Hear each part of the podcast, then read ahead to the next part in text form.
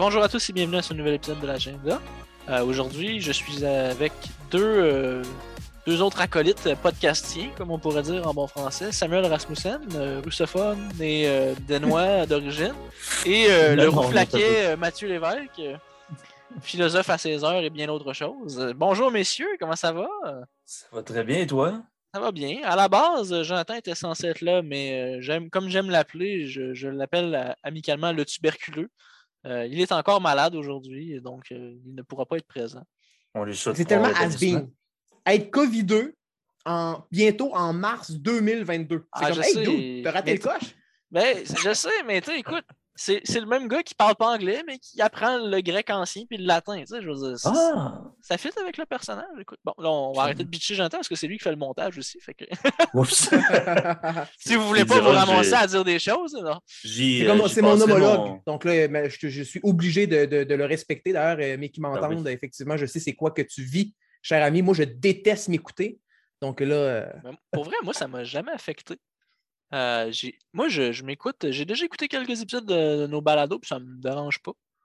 Euh, au début, je trouvais ma voix euh, un petit peu agaçante, mais au fil du temps, on, on- je m'y suis On habitué. s'habitue. Absolument.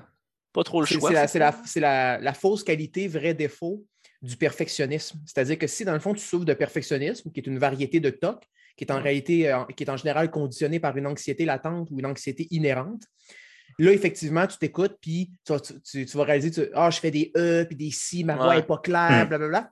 Mais Ouais. l'affaire, c'est que j'en parlais avec un ami hier, il il- lui, à chaque fois qu'il s'écoute parler, il dit j'ai l'air d'un trisomique.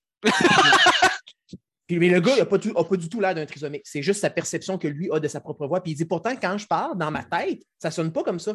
Ouais. Puis moi, puis ça, c'est pareil. Mhm. J'ai dit- J'ai dit c'est pareil pour tout le monde. Puis tu sais, moi. J'ose, euh, j'ose ajouter à Mathieu que les, les hockeyeurs, il y a, un- il y a une, une- une étude qui a été parue, bref, que Dr. Maillot en a parlé, que les, hockeyeurs qui se regardent dans leur performance à la télé euh, faisaient de la contre-performance dans d'autres matchs. Mais euh, ça serait intéressant de voir ça, mais c'est un petit peu ça, comme les podcasteurs qui ont un petit complexe d'infériorité. Ben, parlant de podcasteurs et tout ça, les gars, euh, transition en, finesse, comme on les aime, sans forcer. Euh, vous, vous avez lancé Agora Underground, l'Agora souterraine, euh, si on respecte la loi 101, euh, sous sa forme originale. Euh, et, Vive le franchisme! exact. Pour, je me souviens plus c'est qui dans vos commentaires qui n'arrête pas de se plaindre que vous faites des anglicismes, mais C'est ma franche. mais euh, c'est toujours marrant. Vos votre section commentaire est aussi divertissante que vos, euh, vos épisodes en eux-mêmes. Mais vous avez lancé l'Agora Underground, ça fait euh, un petit bout, écoute, ça fait. Vous avez lancé ça un petit peu avant l'agenda, je pense. Euh, Non, janvier c'est ça, hein. 2021. Non, ça- vous l'avez lancé après nous autres, ça veut dire, OK.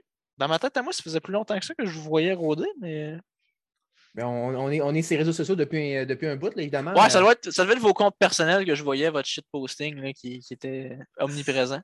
Mais l'Agora Underground, vous avez quand même grossi rapidement, les gars. Euh, Vous avez connu un bon succès. Vous avez une diversité des- d'émissions quand même. Des- Vous faites beaucoup du direct. Euh, vous avez été chercher euh, une clientèle que peu de gens allaient chercher.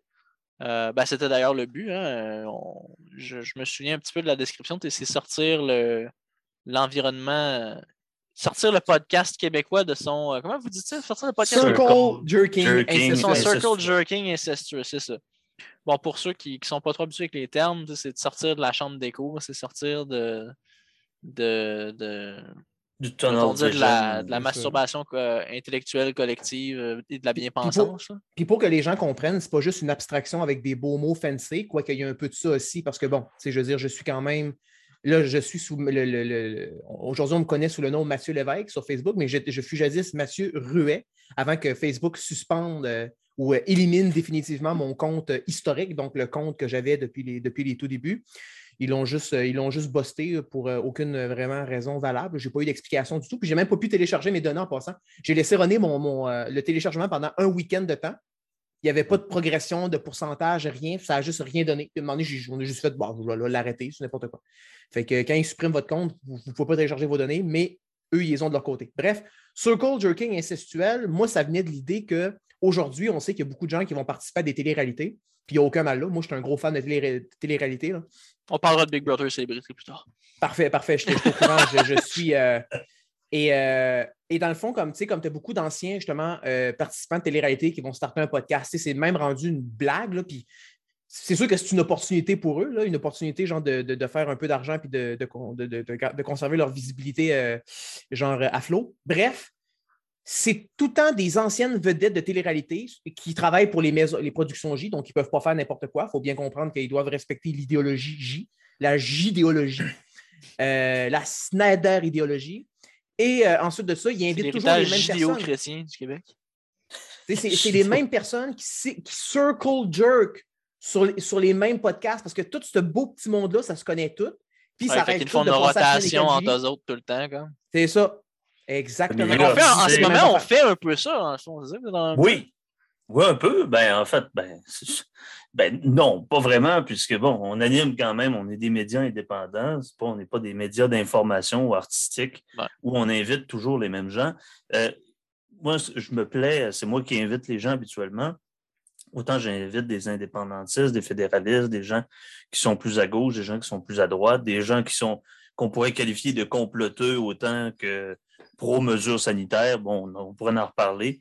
L'Agora, c'est ça. C'est une place à Athènes euh, au troisième siècle avant Jésus-Christ où les citoyens euh, vilipendaient, euh, pas vilipendaient, pardon, mais discutaient tout bonnement de concepts et de, des affaires de la cité. Donc, si je devrais décrire notre podcast de façon très simple, c'est on discute des affaires de la cité. C'est quoi les affaires de la cité? C'est pas seulement de la politique, de la philosophie, c'est de la sexualité aussi, de la psychologie, parce que c'est bien important on est des profanes, on n'est pas des, experts, on n'est pas non plus des journalistes, mais on, prétend du moins essayer de narrer le monde de notre façon.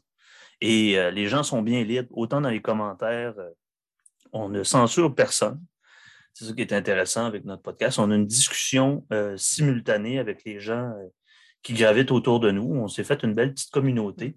Et il y a des gens qui ne pensent pas comme nous et qui débattent tout bonnement, ouvertement, et on applaudit ça même toi, même moi, je ne pense pas comme toi, puis toi, tu ne penses pas nécessairement comme moi. Puis c'est pour ça qu'on a un bon podcast. C'est que dans le fond, on va chercher un plus grand panorama, on va chercher genre un plus grand cheptel d'idées en, s'associant ensemble, puisque dans le fond, on n'est pas techniquement sur la même ligne, ce qui serait, ce qui serait d'un point de vue rien impossible de toute façon. Je veux juste euh, insister ou, euh, dans le fond, revenir sur un truc que tu as nommé, tu as dit la psychologie. Et là, ce qui est intéressant, c'est qu'au Québec, qu'est-ce qu'on Québec, patrie de l'anti-intellectualisme primaire, comme disait Elvis Gratton. Qu'est-ce qu'on a en général comme gratin intellectuel? On a des historiens, des sociologues, M. Cocoté, et euh, on a des politologues. Mais nous, en fait, justement, on sort de ce carcan-là qui, en politique, par exemple, se traduirait par euh, la, triade infernale des avocats, des neurochirurgiens et des comptables. Ça, c'est dans le fond les trois professions les plus représentées en politique politique. les journalistes, les journalistes euh, tu, moi, j'appellerais ça le quatuor démoniaque. Les journalistes, Oui, c'est vrai, effectivement. Ben, Éric Duhem, hein, chef du Parti conservateur. Vincent Salle, Jean-François Lisée, il y en a pas mal. Ah, il y en a, il y en a. Euh, mais nous, en fait, c'est qu'on ose aller dans l'intimité mentale de nos, euh, de nos invités et surtout des idéologies ou des sujets dont on parle. Et ça, c'est quelque chose, par exemple, qui est complètement profane, qui est complètement inaccessible euh, à la faconde côté par exemple, lui, il ne va pas là. Il ne sait pas c'est quoi, ça n'existe pas. Il est comme Ayn Rand, en fait. C'est Ayn Rand au masculin, plus 200 livres, dans le sens que euh, on, reprochait souvent à Ayn Rand que ses personnages étaient coupés, étaient découpés au scalpel, puis que c'était des. Euh, des, dans le fond des personnages conceptuels comme chez Deleuze qui n'avaient pas de psychologie, pas d'enfance, pas d'histoire, pas de vécu, qui ne, qui ne faisaient pas d'erreur, puis qui étaient finalement comme uniquement limités à la définition qu'elle en avait donnée. Fait que, mais nous, dans le fond, on s'intéresse aux questions psychologiques. Ça, je pense que c'est important parce qu'il y a peu de gens qui osent aller là. C'est ça. Qu'est-ce qui motive les gens à voir leurs idées? bon, sans faire une psychanalyse en ondes, c'est sûr, on n'a pas, pas la prétention de le faire, mais d'aller dans ce dialogue-là, s'intéresser à ce qu'on dit. Euh, Mathieu a parlé de Schopenhauer, de la représentation et de la volonté des gens. Que ce soit, comme on dit, peu importe, on est des gens qui euh, vivent comme dans un safari avec ces idéologies-là. On les regarde, on les démontre, puis des fois, on peut bien les démonter aussi si ça nous fait plaisir. Mais euh, ultimement, c'est d'engager le dialogue. C'est ça que je trouve intéressant avec euh, votre, euh, votre projet, votre balado, live, tout ça, podcast. Comment je pourrais dire ça? Nous, à la base, quand on l'avait fait à l'agenda, c'était pour aller. On... C'était un peu la, la, méthode inverse. On voulait vraiment purger le côté personnel. On voulait, on, trouvait qu'il y avait trop de balados qui euh, dans la vie privée des, politiciens et leur demandaient Bon, euh, qu'est-ce que toi, tu es dans la vie? Est-ce que tu aimes jouer au Scrabble Tout ça? Moi, je dis Bon, moi, je trouve ça insignifiant. Donc, moi, j'avais dit On va inviter les gens pour qu'ils débattent de leurs convictions, puis qu'ils nous expliquent d'où ça vient, ces convictions-là, et pourquoi. Qu'on va aller en profondeur parce que le cercle des nouvelles, en, en 30 secondes, c'est assez difficile d'expliquer pourquoi tu es indépendantiste en 30 secondes. Pourquoi est-ce que tu crois à telle chose en 30 secondes? Mais ce qui est intéressant avec votre balado, c'est que vous êtes vous avez comme pris la recette comme nous, on essaie de faire avec les idées, qu'on a quand même réussi, je trouve, dans une certaine mesure. Mais vous avez comme poussé ça euh, plus loin, c'est-à-dire non seulement expliquez-nous votre idée, mais expliquez-nous pourquoi votre structure de pensée est telle qu'elle est. Et vous allez comme moi, je, gratte, euh, jusqu'à l'épiderme, puis vous, vous rentrez dans le derme. vous êtes vraiment, vous allez plus creux encore. Vous voulez aller chercher. Pas, le derme, c'est pas au-dessus de l'épiderme? Je sais plus. Mais, ça fait trop longtemps. Mettons qu'on gratouillerait. On gratouillerait... Épi, ça veut, épi, ça veut dire en. Après, oui. Pas après, mais ça veut dire comme en extrémité. Nous autres, là, on va, je vais te le dire, dans le pachyderme. ça, là, vous rentrez dedans. Vous allez ah chercher. oui, on, gratouille la couche. Oh, ben c'est la couche de myéline, c'est-à-dire la, couche euh, sensorielle qui, finalement, euh, avec les terminaisons nerveuses et tout. Mais c'est un peu ça. Par exemple, nous, on se dit des problématiciens, des narrateurs. Euh, avec ça. Des IQ trolls. Oui, ça. il faut le dire aussi. Des, trolls de, ben, haut, niveau, effectivement. je ne troll pas souvent, mais bon. Mathieu, oui, bon, c'est un sport. C'est comme aller à la pêche, autrement dit. Mais euh, un peu comme les philosophes du soupçon, on n'est pas des descendants de, Freud, de Nietzsche et euh, de Marx, mais c'est ça, on fait du soupçon. On est des soupçonneux.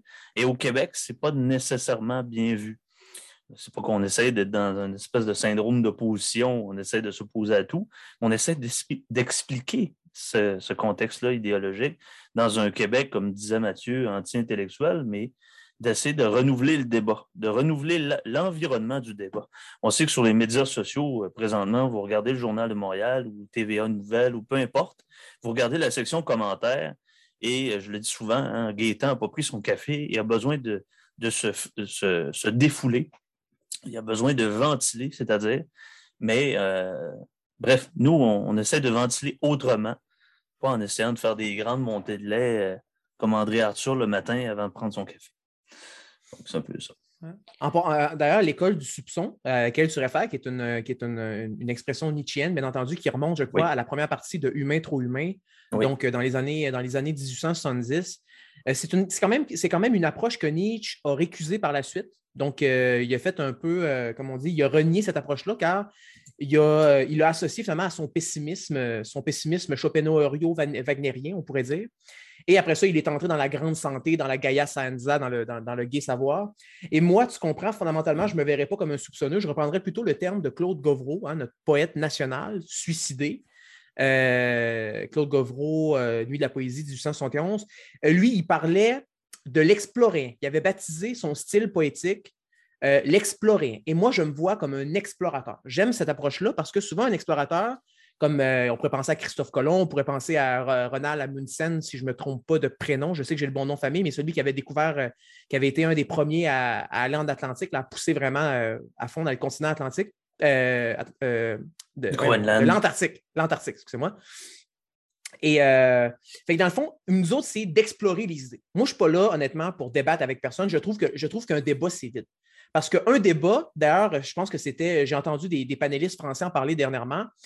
Un débat, en fait, c'est que tu es payé pour défendre une idéologie, défendre une certaine idée. Mettons, mettons tu es, Jean-Luc Mélenchon, on te met en débat contre Éric Zemmour. C'est sûr qu'eux, ils n'ont aucun intérêt à faire des concessions.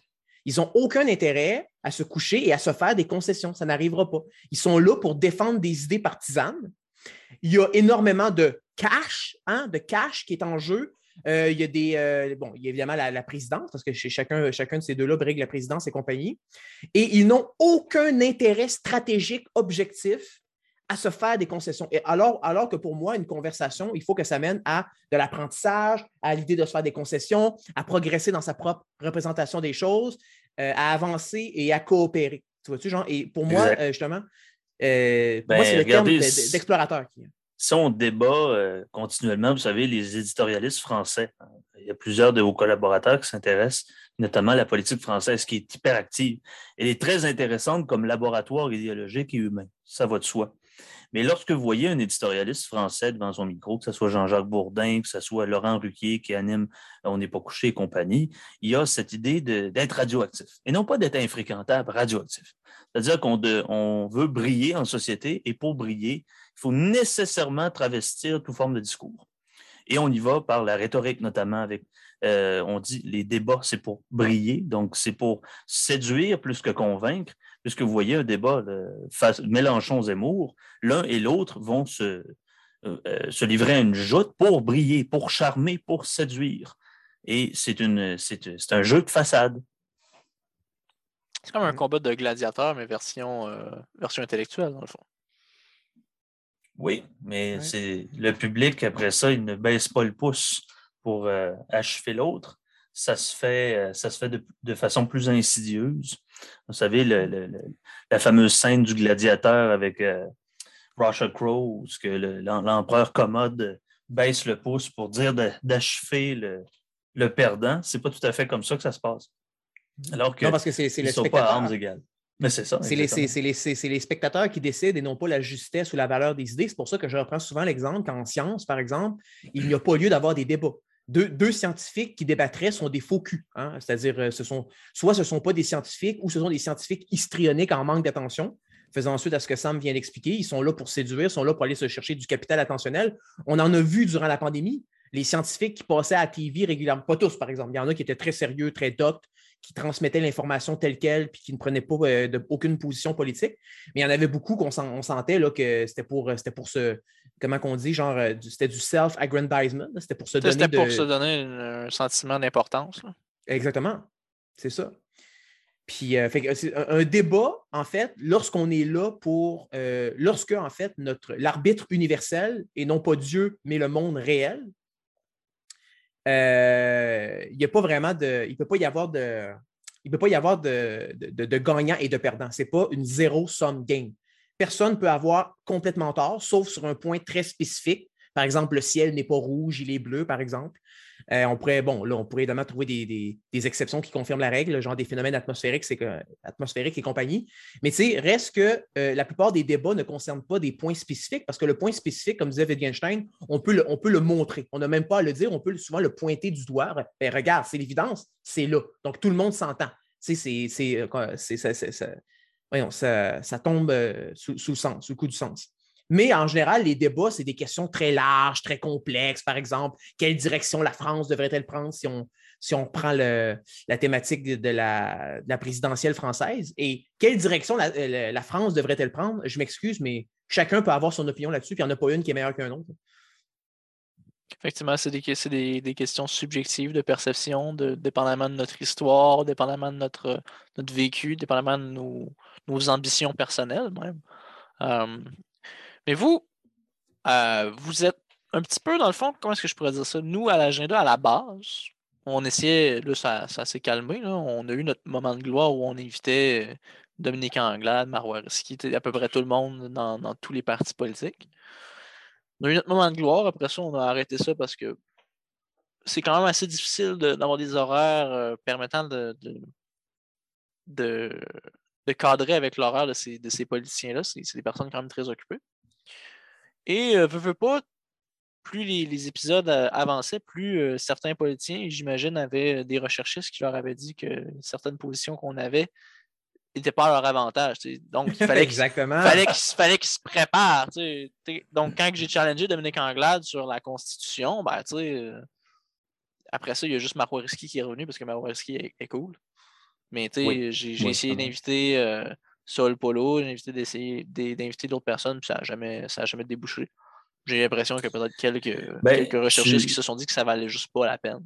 Tu fais une question sans le mentionner, mais inviter des gens, bon, notre podcast est un peu déjanté, non pas déréglé. Je pense qu'on a un, règlement, une règle de fonctionnement. Vous sortez du cercle euh, du, commun des, des, des, politiques et des Ça ne me dérangerait absolument pas d'inviter, par exemple, la députée euh, Christine Labrie, députée de Québec solidaire dans Sherbrooke. Ça ne me dérangerait pas non plus d'inviter Éric Duhem, ça ne me dérangerait pas. Mais, comme tu dis, ils ont des agendas bien précis. Et bon, si. Ils n'iront pas, iront pas jouer dans, les, dans les plates-bandes que vous voulez les amener non plus. ils ne se laisseront pas psychanalyser en, en, direct parce que quand tu, tu, vas loin comme ça chez un politicien, tu vas automatiquement déceler qu'est-ce qui est une conviction personnelle et qu'est-ce qui est une ligne de parti.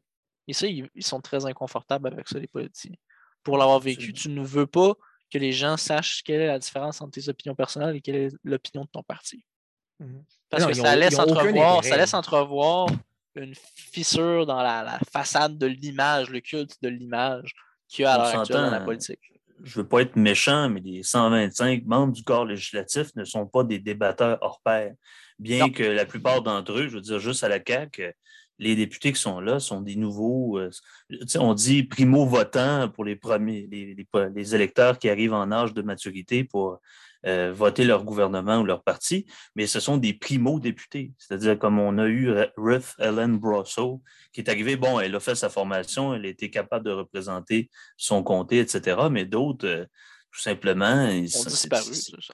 Exactement, on ne les voit pas sur la scène, etc., on voit les, les principaux ministres, les principaux leaders, les principaux whips, et ça m'amène au fait que par exemple, on a invité, écoutez, écoutez chers auditeurs de, l'agenda, on a invité un, très infréquentable qui s'appelait Renaud Camus. Cette, vidéo a été supprimée par YouTube. Euh, comprenez que c'est le théoricien du grand remplacement. On n'était pas en phase avec lui, on n'était pas dans la. On a donné tribune à quelqu'un qui, finalement, avait des théories d'extrême droite. Imaginez quelqu'un de moindrement politiquement correct ne euh, viendra pas sur notre podcast, puisque ça va être ce qu'on appelle un déshonneur par association. Et, euh, mais on le dit à chaque fois, ça ne nous dérange absolument pas d'avoir des avis contraires, d'avoir des gens de gauche, des gens de droite, des gens, pourquoi pas pro-Ukraine, pro-Poutine, euh, pourquoi pas? C'est essentiellement ça. Libérons la parole publique pour un large dialogue et euh, chacun a leur représentation et c'est important de le signifier. C'est aussi ça la démocratie. Écoutez, rappelez Voltaire, il y a une citation posthume qui n'est pas tout à fait. Qui est probablement même pas de lui en plus. C'est exactement ce qui est apocryphe, du moins. dit euh, je vais, je vais me battre jusqu'à la mort pour que vous puissiez vous exprimer malgré que je ne suis pas en accord avec vous. Bon, c'est pas lui qui l'a dit, mais la phrase est quand même assez célèbre. Ouais. Ben, il effectivement que la dernière fois j'ai eu cette discussion-là, justement, c'était avec un de mes collègues de travail, puis il y avait un monsieur Breguet de Too Close to Call, qui est mm-hmm. un, compte à suivre sur Twitter pour ceux qui ont Twitter. Il est vraiment intéressant. Euh, monsieur Breguet avait partagé un sondage qui disait que les jeunes de la génération euh, Z et les jeunes milléniaux étaient les personnes ayant le, moins confiance envers les autres concitoyens et, leurs collègues de travail.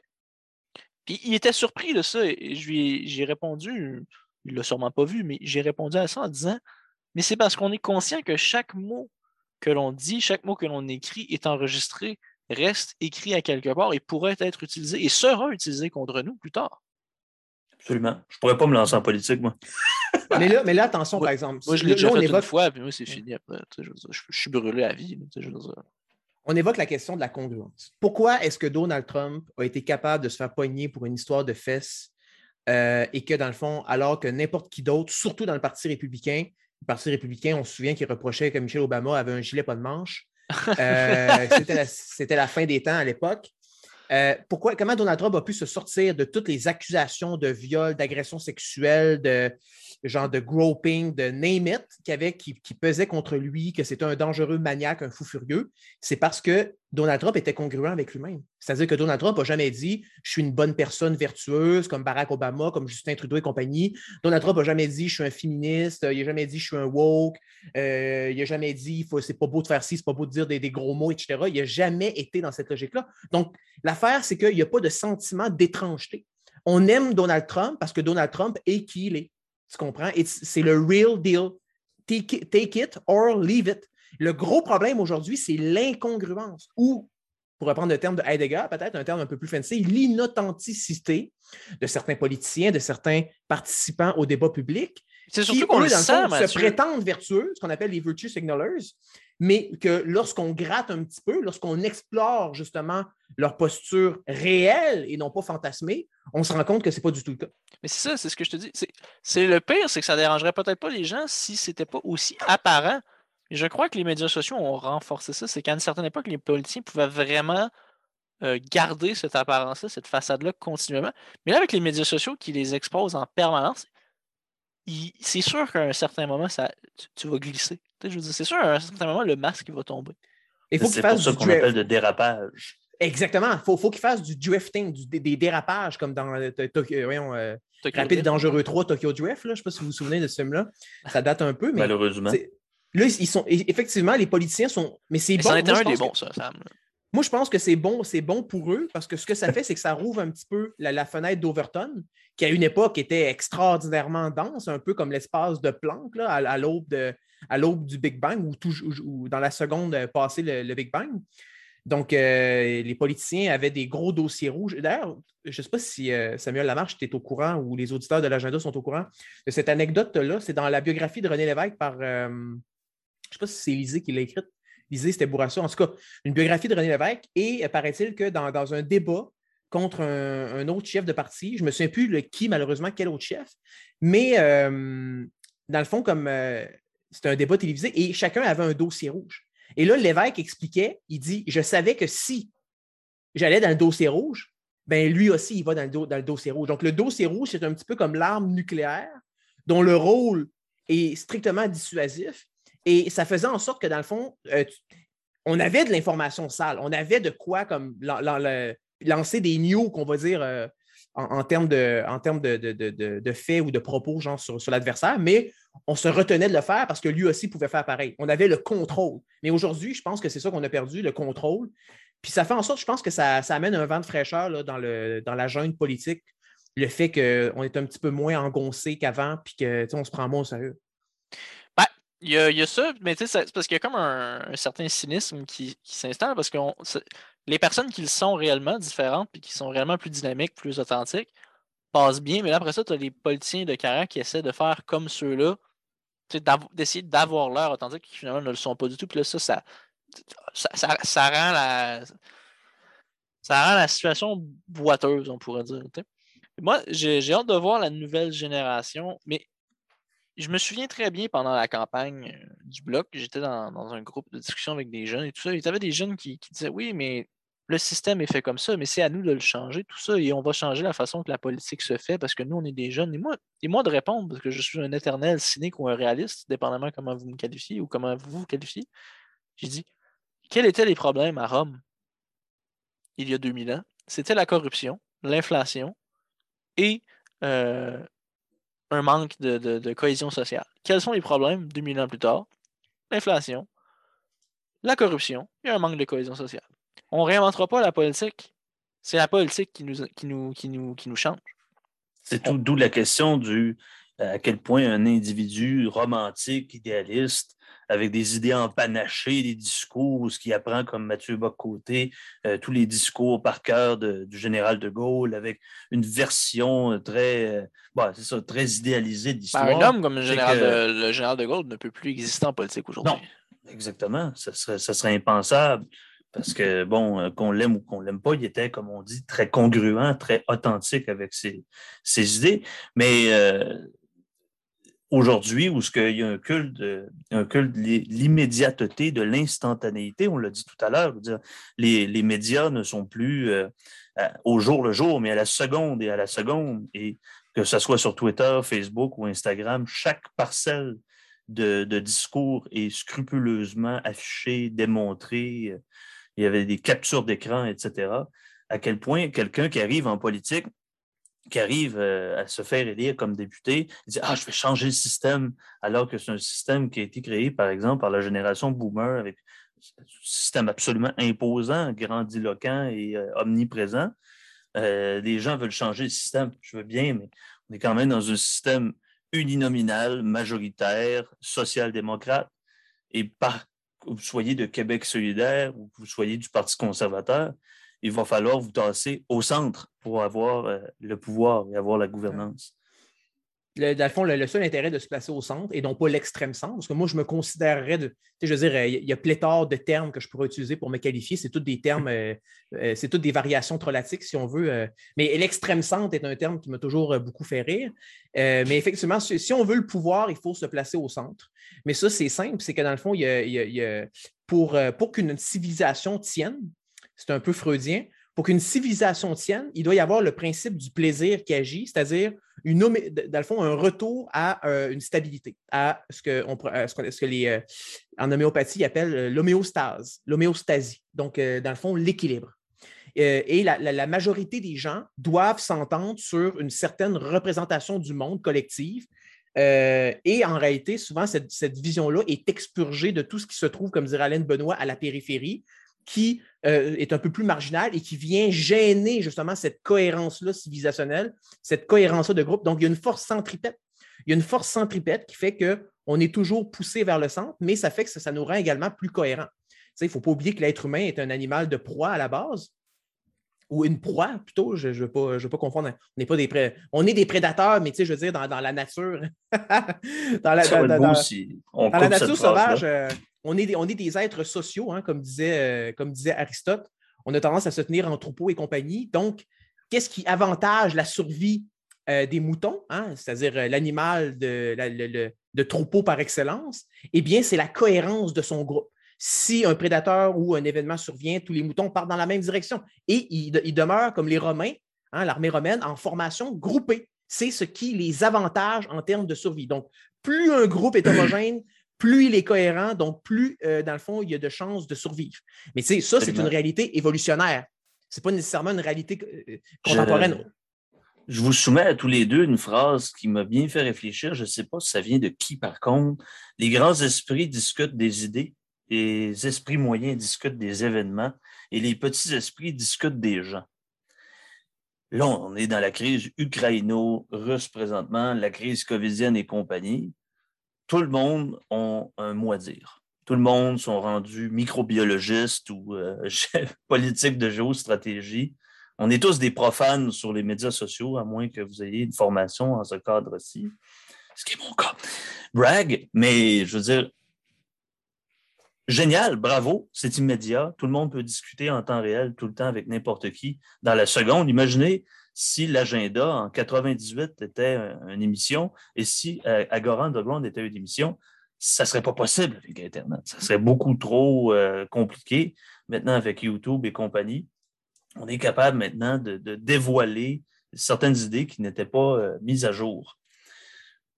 Ah, c'est la décentralisation de la diffusion de l'information. Absolument.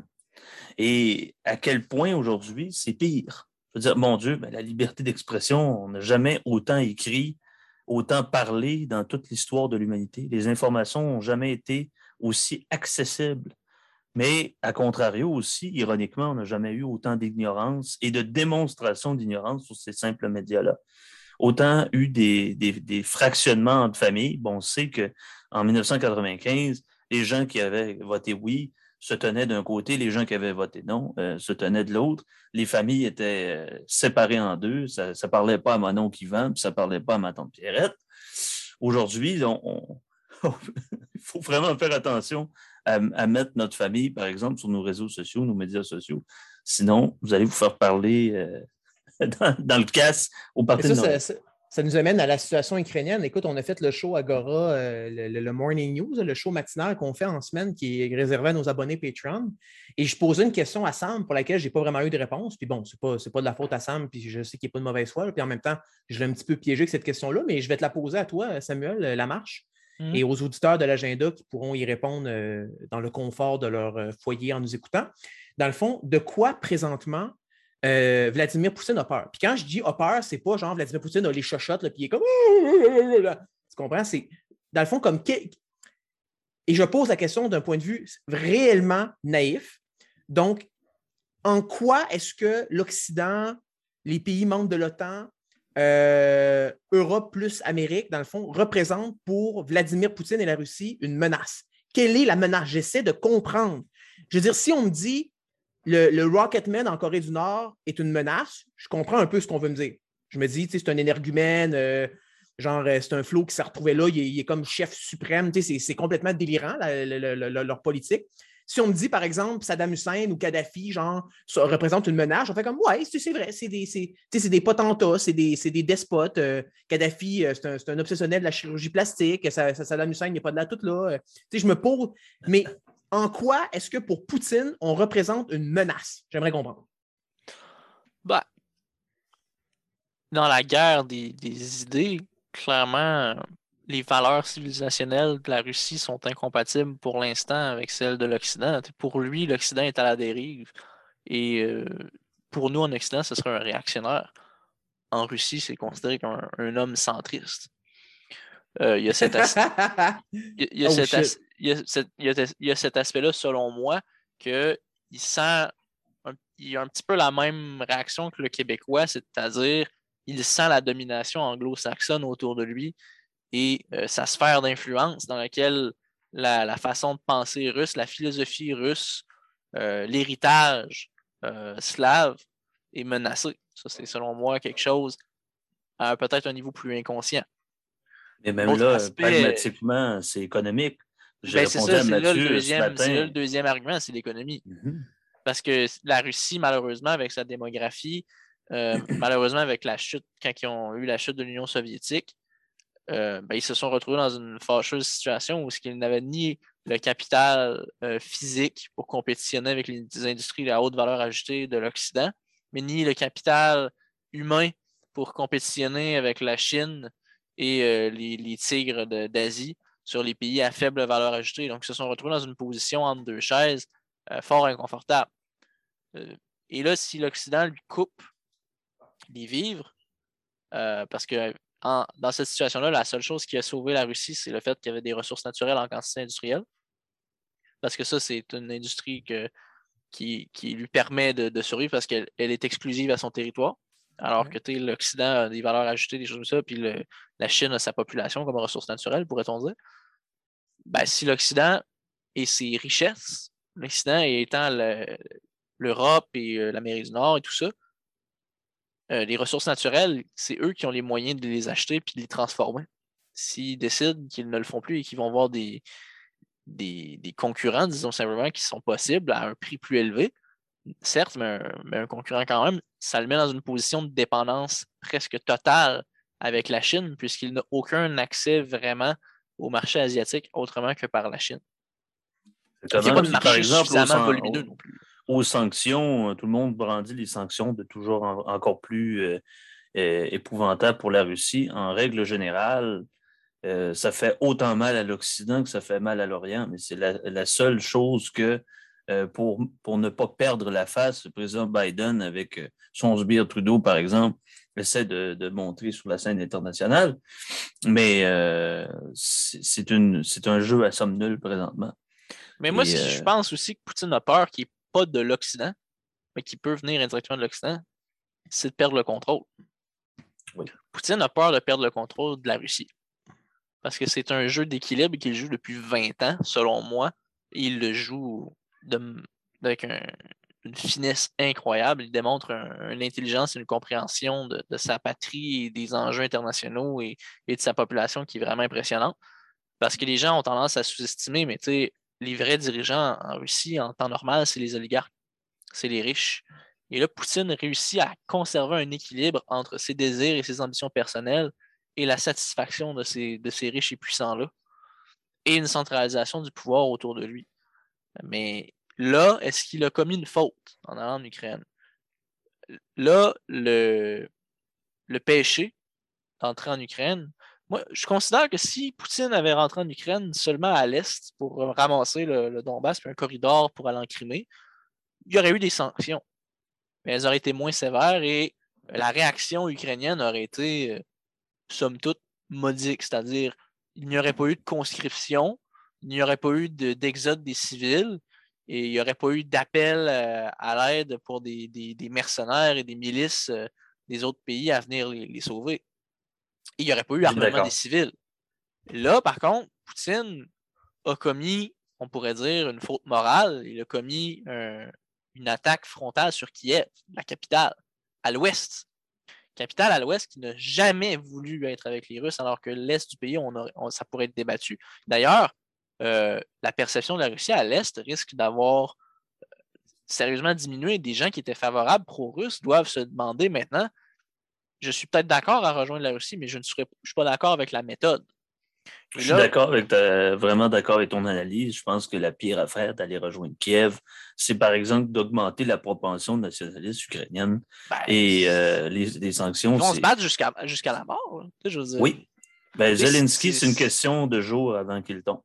Ben oui, euh, peut-être, je veux dire, c'est pas. Je veux dire, on, doit donner le respect qu'on donne aux, Ukrainiens. Ils se battent très, très solidement euh, pour une armée qui est sous-équipée versus les Russes qui n'a pas la discipline ni les, officiers de la qualité des Russes, euh, ni même le nombre.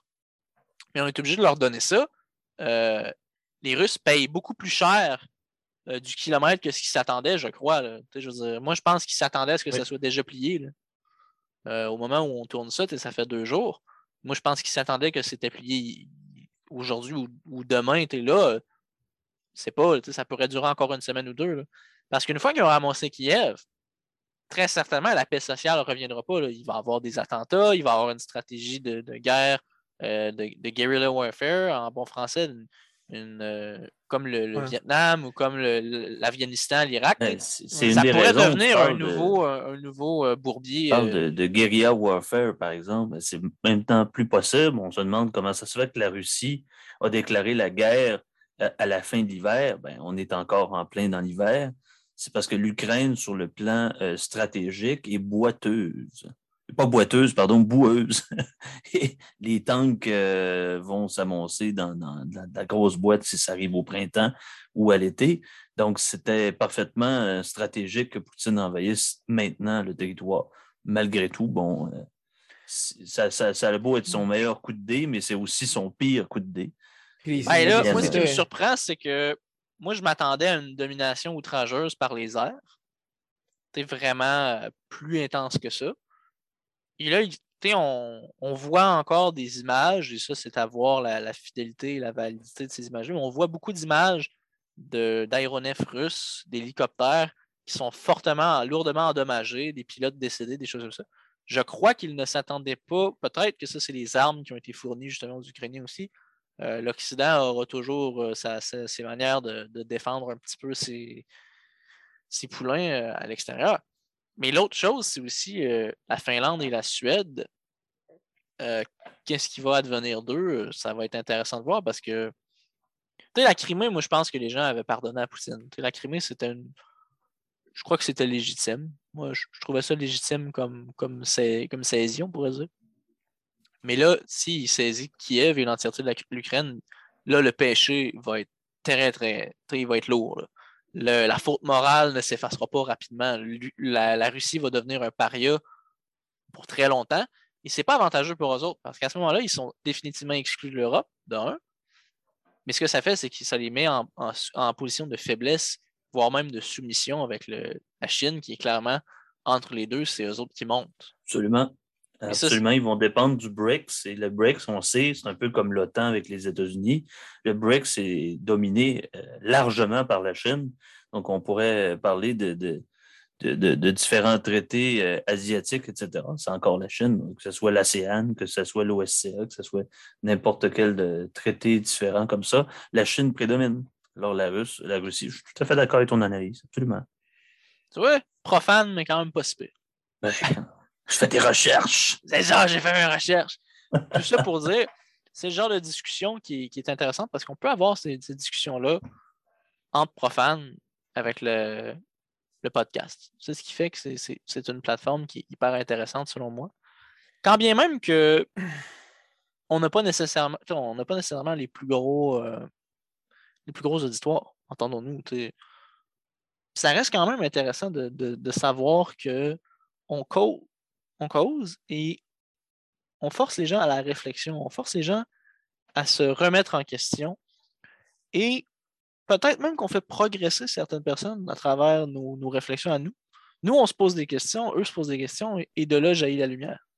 Mmh. Mais au final, en fait, ce qu'on amène, c'est d'ouverture d'esprit. Parce que ce qu'on veut, c'est pas que les gens passent d'une vérité révélée à une autre vérité révélée ou que, dans le fond, il y ait comme une sorte de concurrence entre les vérités au pluriel et que là, finalement, comme ils se magasinent une vérité qui est peut-être meilleure pour eux ou une vérité, genre, qui n'avaient pas pensé, mmh passer d'Android à iOS et compagnie. non, en fait, ce qu'on veut, genre, c'est développer leur ouverture d'esprit. Parce que dès qu'une personne, euh, dans le fond, comme arrive à, développer ce, ce trait-là de la personnalité humaine, un des cinq grands traits, euh, l'ouverture d'esprit, euh, à ce moment-là, il est capable de fonctionner dans, à peu près toutes les idéologies, tous les systèmes, toutes les religions, toutes les philosophies, euh, toutes les approches. Il est à l'aise, il est à l'aise de poser des questions, il est à l'aise de naviguer dans ces environnements-là. Il ne se sent pas, par exemple, exclu ou il ne se sentira pas étranger si, admettons, genre, c'est comme, euh, bon, c'est sûr qu'il y a toujours le choc culturel. Si, mettons, tu t'en vas en Égypte, dans un pays qui est très musulman, tu sais, comme, c'est pas, pas comme chez nous, chez nous, c'est pas comme ça. Mais tu sais, l'affaire, c'est qu'en fait, chez vous, genre, c'est pas nécessairement ton, ton pays de naissance. Je comprends que ce l'est culturellement, mais chez vous, genre, c'est le monde. Tu sais, chez vous, c'est la, la, planète Terre. Puis ça donne que ces gens-là, comme, habitent sur la même planète que toi et qu'au final, l'épiphénomène de leur culture locale est euh, tout à fait corollaire à l'épiphénomène de la tienne. C'est qu'eux, dans le fond, ils ont accouché, admettons, de la guenille, puis nous, on a accouché de la poutine ou on a accouché du drapeau fleur de lysée ou whatever. C'est comme au final, tout ça n'est pas, euh, tout ça n'est pas fondamental. Ce sont des épiphénomènes. Et euh, mais moi, en tout cas, moi, c'est ça. Moi, souvent, ce que je dis aux gens, c'est que mon intérêt, c'est pas que tu cesses de penser comme tu pensais pour penser comme moi je pense. Ça ferait aucun sens que quelqu'un dise OK, je suis d'accord avec toi, je pense comme toi. Non. Moi, je pense comme je pense parce que je suis moi, j'ai mon vécu, j'ai mes expériences, j'ai ma sensibilité, j'ai ma métaphysique, j'ai ma représentation du monde qui est la mienne en propre, elle m'appartient. Et dans le fond, personne ne peut penser comme moi.